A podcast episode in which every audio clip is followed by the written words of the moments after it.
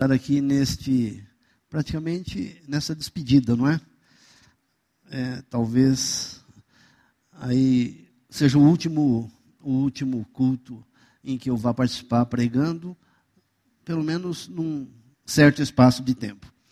E hoje é um dia especial.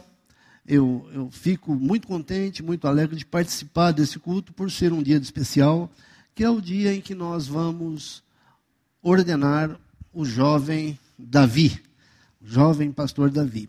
Há um ano, há um ano atrás, eu preguei aqui pela primeira vez.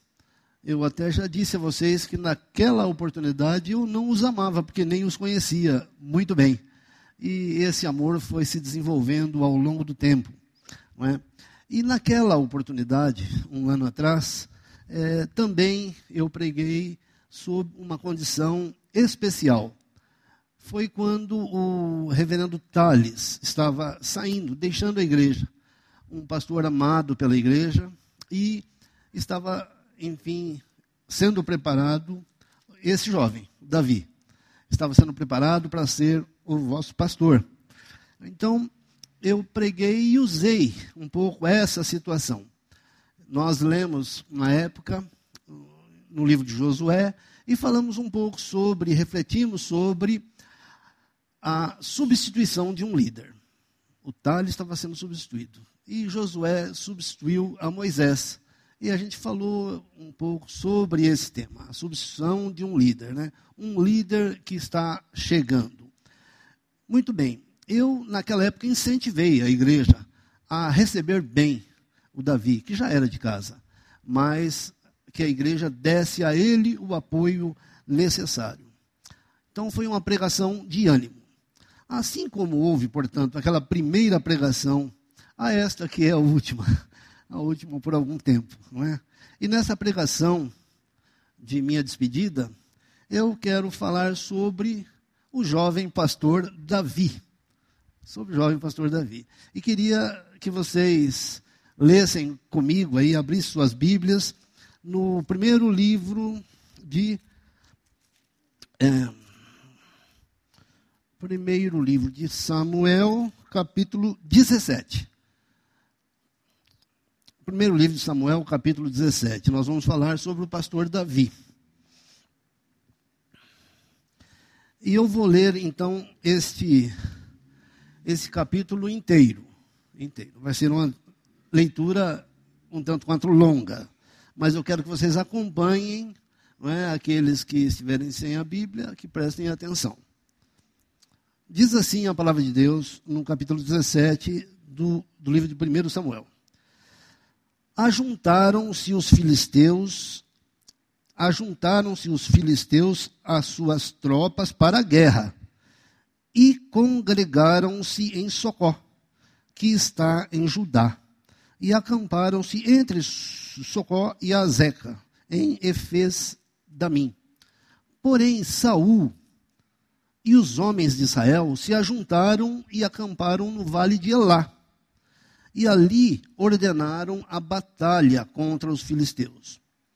Estavam estes num monte da banda da Além e os israelitas no outro monte, da banda da Quem, e entre eles o vale. Então saiu do arraial dos filisteus um homem guerreiro, cujo nome era Golias, de Gate, da altura de seis côvados e um palmo. Trazia na cabeça um capacete de bronze e vestia uma couraça de escamas, cujo peso era de cinco mil ciclos de bronze trazia caneleiras de bronze nas pernas e um dardo de bronze entre os ombros. A haste de sua lança era como o eixo de tecelão, e a ponta de sua lança de seiscentos ciclos de ferro. E diante dele ia o escudeiro. Parou, clamou às tropas de Israel e disse-lhes: Para que saís? formando-vos em linha de batalha? Não sou eu filisteu e vós, servos de Saul? Escolhei dentre vós um homem que desça contra mim.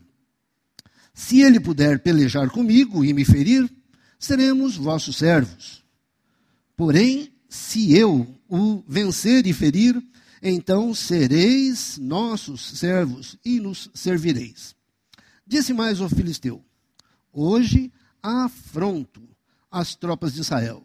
Dai-me um homem para que ambos pelejemos. Ouvindo Saul e todo Israel estas palavras do filisteu, espantaram-se e temeram muito. Davi era filho daquele frateu de Belém de Judá, cujo nome era Jessé, que tinha oito filhos. Nos dias de Saul já era velho e adiantado em anos entre os homens. Apresentaram-se os três filhos mais velhos de Jessé a Saul e o seguiram à guerra. Chamavam-se Eliabe, o primogênito, o segundo Abinadab e o terceiro Samá. Davi era o mais moço. Só os três maiores seguiram Saul. Davi, porém, ia a Saul e voltava para apacentar as ovelhas de seu pai em Belém. Chegava-se, pois, o filisteu pela manhã e à tarde, e apresentou-se por quarenta dias. Disse Jessé a Davi, seu filho: Leva, peço-te, para teus irmãos um efa desse trigo tostado e dez pães, e corre a levá-los ao acampamento, a teus irmãos. Porém, esses dez queijos, leva-os ao comandante de mil, e visitarás teus irmãos, a ver se vão bem, e trarás uma prova de como passam. Saul e eles, e todos os homens de Israel, estão no vale de Elá, pelejando com os filisteus. Davi, pois, no dia seguinte, se levantou de madrugada, deixou as ovelhas com um guarda, carregou-se e partiu, como Jessé lhe ordenara. E chegou ao acampamento, quando já as tropas saíam para formar-se em ordem de batalha, e a gritos chamavam a peleja. Os israelitas, os israelitas e filisteus se puseram em ordem, fileira contra fileira Davi, deixando o que trouxera aos cuidados do guarda da bagagem, correu à batalha. E chegando, perguntou a seus irmãos se estavam bem. Estando Davi ainda a falar com eles, eis que vinha subindo do exército dos filisteus o duelista, cujo nome era Golias, filisteu de Gate, e falou as mesmas coisas que antes falara. E Davi o ouviu. Todos os israelitas, vendo aquele homem, fugiam de diante dele e temiam grandemente. E diziam uns aos outros: Vistes aquele homem que subiu? Pois subiu para afrontar a Israel. E a quem o matar, o rei o cumulará de grandes riquezas e lhe dará por mulher a filha e a casa de seu pai isentará de impostos em Israel. Então falou Davi aos homens que estavam consigo, dizendo: Que farão aquele homem que ferir a este filisteu e tirar a afronta de sobre Israel? Quem é, pois, esse incircunciso filisteu para afrontar os exércitos de Deus vivo? E o povo lhe repetiu as mesmas palavras, dizendo: assim farão ao homem que o ferir. Ouvindo Eliabe, seu irmão mais velho, falar àqueles homens, acendeu-se-lhe a ira contra Davi e disse: Por que desceste aqui? E a quem deixaste aquelas poucas ovelhas no deserto? Bem conheço a tua presunção e a tua maldade. Desceste apenas para ver a peleja. Respondeu Davi: Eu que fiz eu agora? Fiz somente uma pergunta. Desviou-se dele para outro lado e falou a mesma coisa. E o povo lhe retornou a responder como dantes. Ouvidas as palavras que Davi falara, anunciaram-nas a Saul, que mandou chamá-lo. Davi disse a Saul: Não desfaleça o coração de ninguém por causa dele. Teu servo irá e pelejará contra o filisteu. Porém, Saul disse a Davi: Contra o filisteu não poderás ir para pelejar com ele, pois tu és ainda moço, e ele guerreiro desde a sua mocidade. Respondeu Davi a Saul: Teu servo apacentava as ovelhas de seu pai. Quando veio um leão ou um urso e tomou um cordeiro do rebanho, eu saí após ele e o feri, e livrei o cordeiro da sua boca. Levantando-se ele contra mim, agarrei-o pela barba e o feri, e o matei. O teu servo matou tanto o leão como o urso. Este incircunciso filisteu será como um deles, porquanto afrontou os exércitos do Deus vivo. Disse mais Davi: O Senhor me livrou das garras do leão e das do urso. Ele me livrará das mãos deste filisteu. Então disse Saul a Davi: Vai-te, e o Senhor seja contigo. Saul vestiu a Davi de sua armadura e lhe pôs sobre a cabeça um capacete de bronze e o vestiu com uma couraça. Davi cingiu a espada sobre a armadura e experimentou andar, pois jamais havia usado. Então disse Davi a Saul: Não posso andar com isto, pois nunca usei. E Davi tirou aquilo de sobre si. Tomou o seu cajado na mão e escolheu para si cinco pedras lisas do ribeiro e as pôs no alforje de pastor que trazia, a saber, no surrão. E lançando mão de sua funda, foi-se chegando ao filisteu. O filisteu também se vinha chegando a Davi, e o seu escudeiro ia adiante dele. Olhando o filisteu e vendo a Davi, o desprezou, porquanto era moço ruivo e de boa aparência. Disse o filisteu a Davi: Sou eu algum cão para vires a mim com paus? E pelos seus deuses amaldiçoou o filisteu a Davi. Disse mais ao filisteu a Davi: Vem a mim e darei a tua carne às aves do céu e às bestas feras do campo. Davi, porém, disse ao filisteu: Tu vens contra mim com espada e com lança e com escudo. Eu, porém, vou contra ti em nome do Senhor dos Exércitos, o Deus dos exércitos de Israel, a quem tens afrontado. Hoje mesmo, o Senhor te entregará nas minhas mãos. Ferir-te-ei, tirar-te-ei a cabeça, e os cadáveres do arraial dos filisteus darei, hoje mesmo, às aves dos céus e às bestas feras da terra toda a terra saberá que há Deus em Israel. Saberá toda essa multidão que o Senhor salva, não com espada, nem com lança, porque o Senhor é a guerra, e ele vos entregará nas nossas mãos.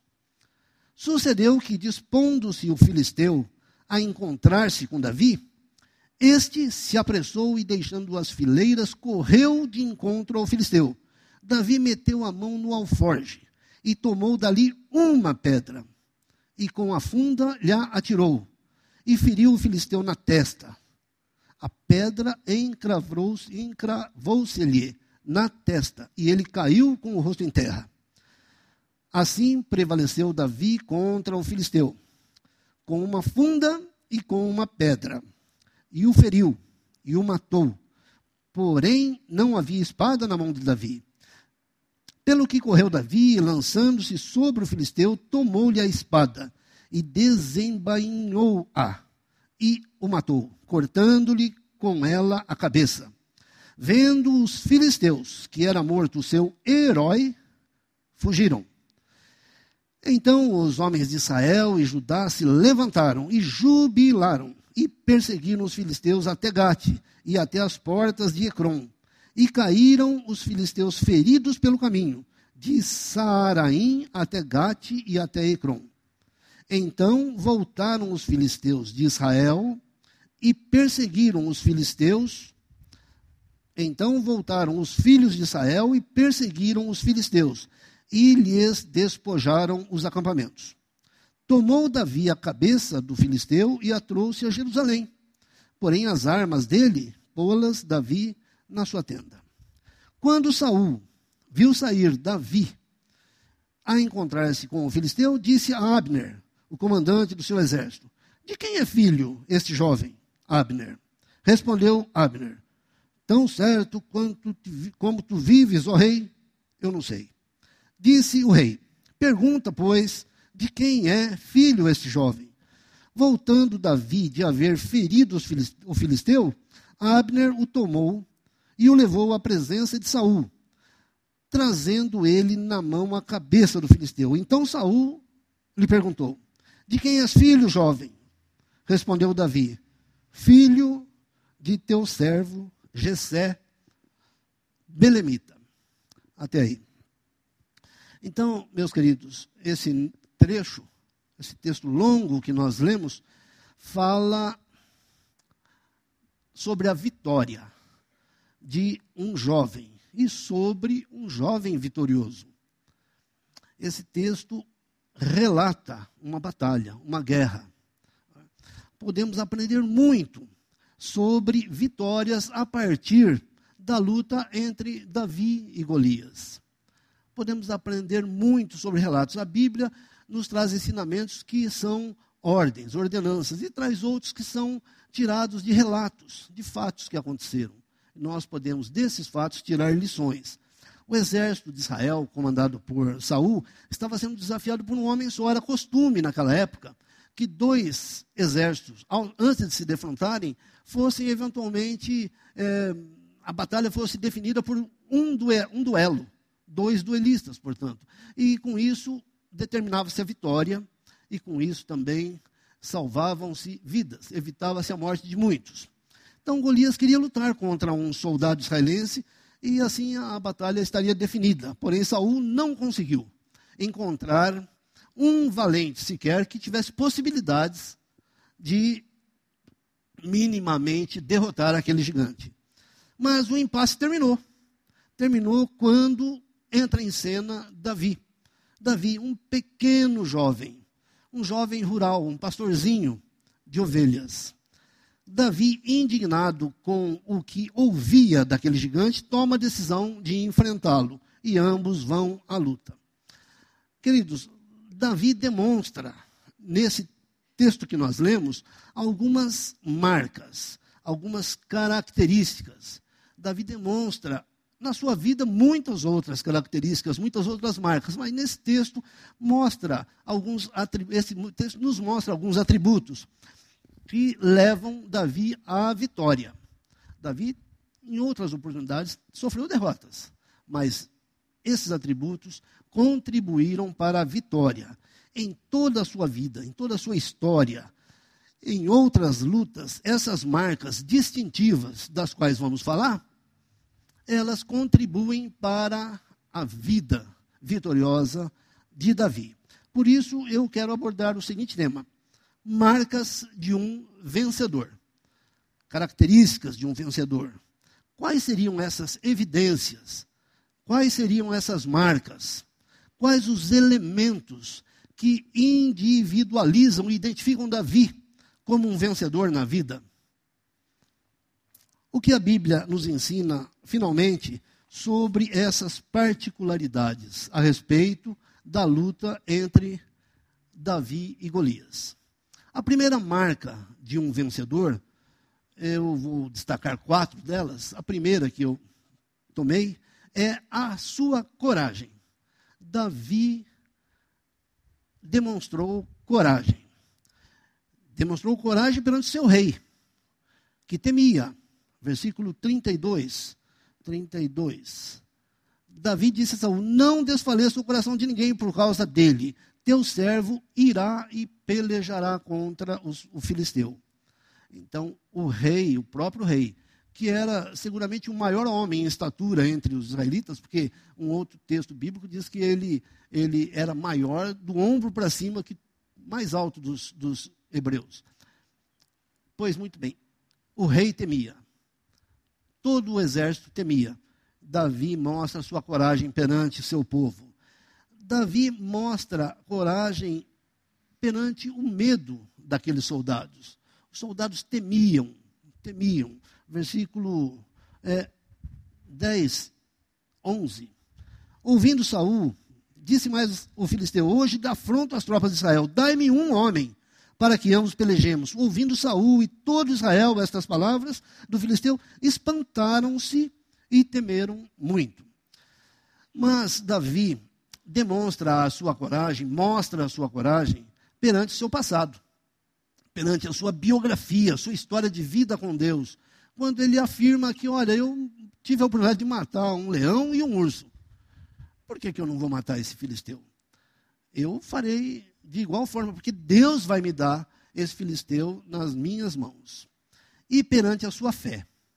Davi também demonstra coragem perante a sua fé. Se ele olha para o passado e vê a sua história, ele olha para o futuro e vê a sua esperança, os seus amanhãs. Versículo 46 e 47. Hoje mesmo o Senhor te entregará nas minhas mãos. Ferir-te-ei e tirar-te-ei a cabeça, e os cadáveres do arraial dos filisteus darei hoje mesmo às aves dos céus e às bestas feras da terra. E toda a terra saberá que há Deus em Israel. Fé. Saberá toda esta multidão que o Senhor salva, não com espada nem com lança, porque o Senhor, porque do Senhor é a guerra, e ele vos entregará nas nossas mãos. Fé, esperança, certeza no futuro. Então, finalmente, essa é a primeira marca de um jovem. É? E nós, toda a igreja aqui presente, nós precisamos de coragem para enfrentar as lutas que a vida nos reserva.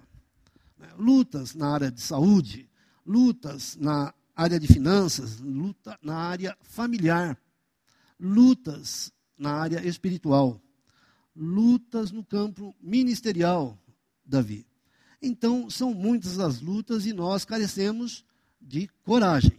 Coragem. Devemos reconhecer que os problemas existem que eles são grandes, mas não podemos supervalorizá-los. Não podemos ver a derrota por antecipação. É preciso disposição para o enfrentamento. Demonstrar coragem perante os nossos líderes e perante os nossos liderados, a nossa família. Isso faz com que as coisas mudem. Precisamos nos lembrar das bênçãos passadas. Precisamos nos lembrar olhar para a nossa história e pensar como Jeremias.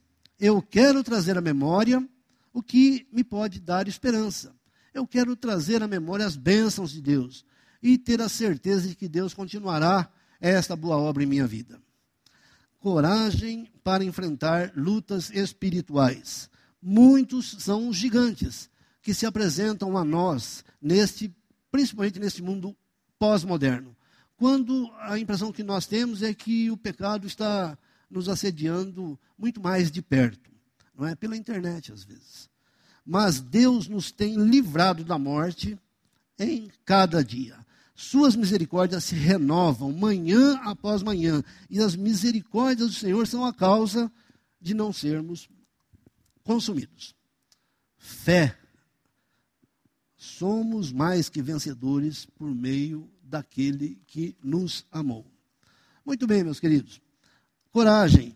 Uma outra faceta, uma outra marca de um vitorioso é a sua perspicácia, sua inteligência, sua mente atilada, argúcia, a percepção clara que Davi teve do todo, da batalha, das coisas que estavam acontecendo, né? Davi aproveitou bem as circunstâncias que se lhe apresentaram. Ele não usou armas que não conhecesse. Quando o rei pediu que ele usasse lá algumas armas do próprio rei, ele recusou. Ele recusou, até a Bíblia diz: o que, que eu vou fazer com aquilo? Eu não quero. Enfim, é, é, Davi não deu a menor importância àquelas armas que ele não conhecia. Davi foi, portanto, autêntico, verdadeiro, real, sincero com a sua própria pessoa, com a sua própria personalidade. Ele usou os seus dons, usou aquilo que ele tinha prática, onde conhecia os métodos e onde conhecia a técnica. Eu imagino que Davi, lá no campo cuidando das ovelhas, em muitas oportunidades, ele tivesse atirado pedra com a funda para matar um passarinho, talvez a 15 metros de distância, 20 metros de distância, não sei. Mas ele acertava uma rolinha. Enfim, todo menino que vive no campo gosta de brincar com estilingue. E as rolinhas que se salvem. Assim era Davi, ele tinha prática nisso. Né? Ele viu a batalha do ponto de vista adequado, quando percebe a arrogância do gigante. Então ele usa essa arrogância do gigante a seu favor. É uma regra do judô, usar a força do inimigo a seu favor. Percebe, versículo 40 a 42, como é que diz lá? Tomou o seu cajado na mão, escolheu para si cinco pedras lisas do ribeiro e as pôs num alforge de pastor que trazia a saber no surrão. E lançando mão de sua funda, foi-se chegando ao filisteu. O filisteu também se vinha chegando a ele e o seu escudeiro ia adiante dele. Olhando o filisteu e vendo Davi, o desprezou, porque era moço, ruivo e de boa aparência. Usou Davi de elemento surpresa na batalha. Ele, ele, enfim, ele vence a batalha enquanto Golias estava estupefato, pensando no que, que ele ia fazer. Né? Porque, olha o texto, o versículo 48 a 50. Sucedeu que, dispondo-se o filisteu a encontrar-se com Davi, este se apressou. Davi se apressou e, deixando suas fileiras, correu de encontro ao filisteu. Davi meteu a mão no alforje, tomou dali uma pedra e, com a funda, lhe atirou e feriu o filisteu na testa. A pedra encravou-se-lhe na testa e ele caiu com o rosto. Então eu fico imaginando a cena.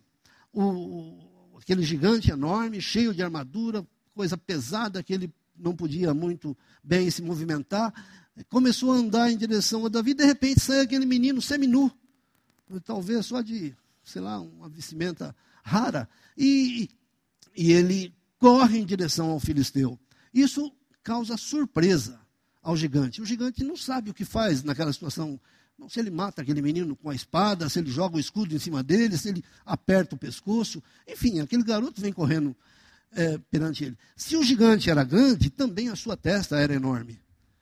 E Davi vinha correndo, correndo, acho que provavelmente a uns 5 metros de distância, aquele testa enorme assim, ele tumba, tirou a pedra e acertou entre os olhos. E o filisteu cai por terra, acho que nem deu tempo de desembaiar a espada. Ele foi pela surpresa. Enfim, Davi usa de um elemento de surpresa e de uma estratégia interessante, inteligente. Perspicácia, habilidade, inteligência, foco na luta são marcas de vencedores hoje entre vocês, nas suas lutas. Não é? Então você precisa, meu irmãozinho, valorizar os seus dons. Deve usar as armas ou as ferramentas que você conheça bem. Eu trabalhei muito tempo na empresa e muitas entrevistas eu tive a oportunidade de fazer com jovens às vezes recém-formados na universidade, que chegavam lá para procurar um emprego. E os jovens, eles, na entrevista, muitos, queriam mostrar uma sabedoria, queriam usar de argumentos que eles não tinham muita prática. E eles falavam coisas assim que eu via logo que era pura filosofia. E, evidentemente, nós levamos isso em consideração para que aquele jovem fosse ou não vitorioso. Use, portanto, nas lutas as armas das quais você tem habilidade, ou com as quais você tem habilidade. Porém, é preciso preparar-se. Não basta ficar usando sempre essas mesmas armas. Davi continuou. Ele, que não sabia usar as armas de Saul, um dia foi um rei melhor que Saul e um batalhador, um guerreiro melhor que Saul.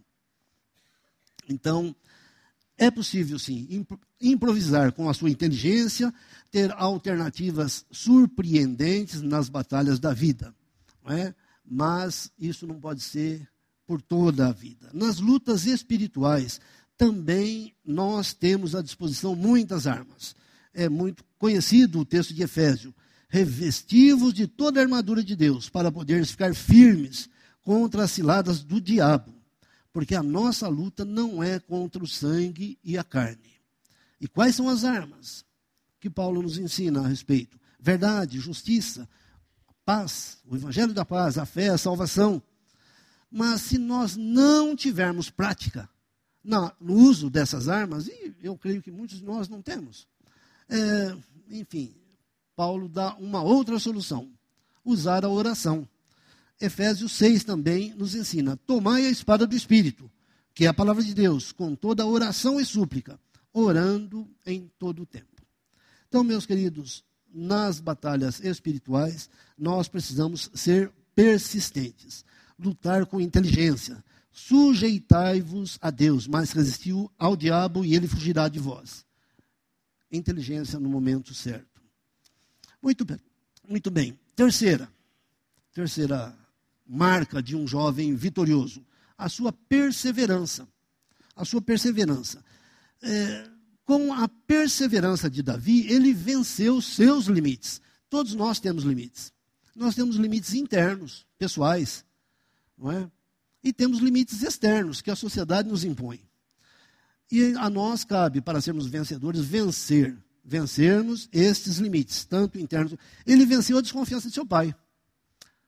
Davi venceu a desconfiança de seu pai. Versículo 12, por exemplo, diz: Davi era filho daquele Efrateu de Belém de Judá, cujo nome era Jessé, que tinha oito filhos. Nos dias de Saul era já velho e adiantado em anos entre os homens. Apresentaram-se os três filhos mais velhos, Jessé, a Saul, a seguir, tal, tal e tal. Enfim, Davi foi esquecido. Davi não era muito bem considerado pelo próprio pai. Nós não podemos é, nos esquecer de que quando é, Samuel foi visitar a Jessé, Jessé apresentou todos os filhos, esqueceu-se de Davi. Esqueceu-se de Davi. Né? É, 1 Samuel 16, de 11 a 13, é interessante ver esse versículo, mas diz o seguinte: Perguntou Samuel a Jessé: Acabaram-se os seus filhos? Quando Jessé apresentou os filhos para que Samuel ungisse o futuro rei de Israel. Né? Acabaram-se, ele responde: Ainda falta um mais moço que está apacentando as ovelhas. Disse, pois, Samuel a Jessé: Manda chamá-lo, pois não nos assentaremos à mesa sem que ele venha. Então, então mandou chamá-lo e fê-lo entrar. Ele era ruivo, de belos olhos e boa aparência. Disse o Senhor Deus: Levanta-te e unge, pois este é ele, este é o homem. Este homem que foi, enfim, relegado a um segundo plano pelo seu próprio pai. Ele venceu a desconfiança dos seus irmãos, que o criticaram quando ele foi à batalha. Ele venceu a desconfiança do rei, o rei. porém, disse Saul a Davi: Contra o filisteu não poderás ir para pelejar com ele, afinal, pois você é muito rapaz, muito jovem, e ele é guerreiro, ou seja, você não vai ganhar essa batalha. Você não vai. Então, Davi perseverou, venceu limites. Davi foi perseverante, usou tenacidade, foi consistente. Enfim, essas são características também dos vencedores hoje.